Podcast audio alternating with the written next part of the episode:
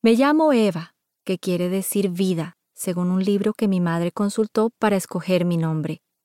Nací en el último cuarto de una casa sombría y crecí entre muebles antiguos, libros en latín y momias humanas. Pero eso no logró hacerme melancólica, porque vine al mundo con un soplo de selva en la memoria.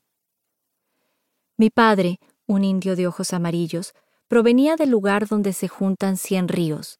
Olía a bosque y nunca miraba al cielo de frente porque se había criado bajo la cúpula de los árboles y la luz le parecía indecente. Consuelo, mi madre, pasó la infancia en una región encantada, donde por siglos los aventureros han buscado la ciudad de oro puro que vieron los conquistadores cuando se asomaron a los abismos de su propia ambición. Quedó marcada por el paisaje y de algún modo se las arregló para traspasarme esa huella. Los misioneros recogieron a Consuelo cuando todavía no aprendía a caminar. Era solo una cachorra desnuda y cubierta de barro y excremento, que entró arrastrándose por el puente del embarcadero como un diminuto Jonás vomitado por alguna ballena de agua dulce. Al bañarla, comprobaron sin lugar a dudas que era niña, lo cual les creó cierta confusión, pero estaba allí y no era cosa de lanzarla al río, de modo que le pusieron un pañal para tapar sus vergüenzas, le echaron unas gotas de limón en los ojos para curar la infección que le impedía abrirlos y la bautizaron con el primer nombre femenino que les pasó por la mente. Procedieron a educarla sin buscar explicaciones sobre su origen y sin muchos aspavientos, seguros de que si la divina providencia la había conservado con vida hasta que ellos la encontraron, también velaría por su integridad física y espiritual, o en el peor de los casos, se la llevaría al cielo junto a otros inocentes. Consuelo creció sin lugar fijo en la estricta jerarquía de la misión. No era exactamente una sirvienta, no tenía el mismo rango que los indios de la escuela, y cuando preguntó cuál de los curas era su papá, recibió un bofetón por insolente. Me contó que había sido abandonada en un bote a la deriva por un navegante holandés, pero seguro que esa es una leyenda que inventó con posterioridad para librarse del asedio de mis preguntas.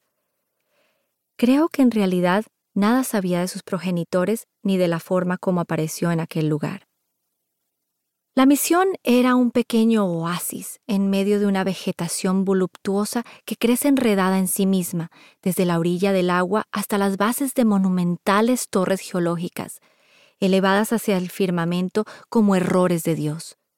Allí el tiempo se ha torcido y las distancias engañan al ojo humano, induciendo al viajero a caminar en círculos. El aire, húmedo y espeso, a veces huele a flores, a hierbas, a sudor de hombres y aliento de animales. El calor es oprimente, no corre una brisa de alivio, se caldean las piedras y la sangre en las venas.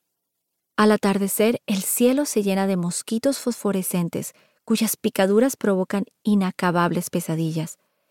Y por las noches se escuchan con nitidez los murmullos de las aves, los gritos de los monos y el estruendo lejano de las cascadas que nacen de los montes a mucha altura y revientan abajo con un fragor de guerra.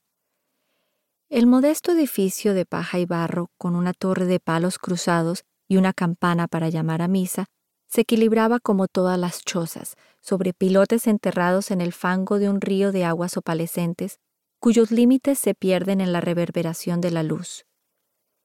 Las viviendas parecían flotar a la deriva entre canoas silenciosas, basura, cadáveres de perros y ratas, inexplicables flores blancas.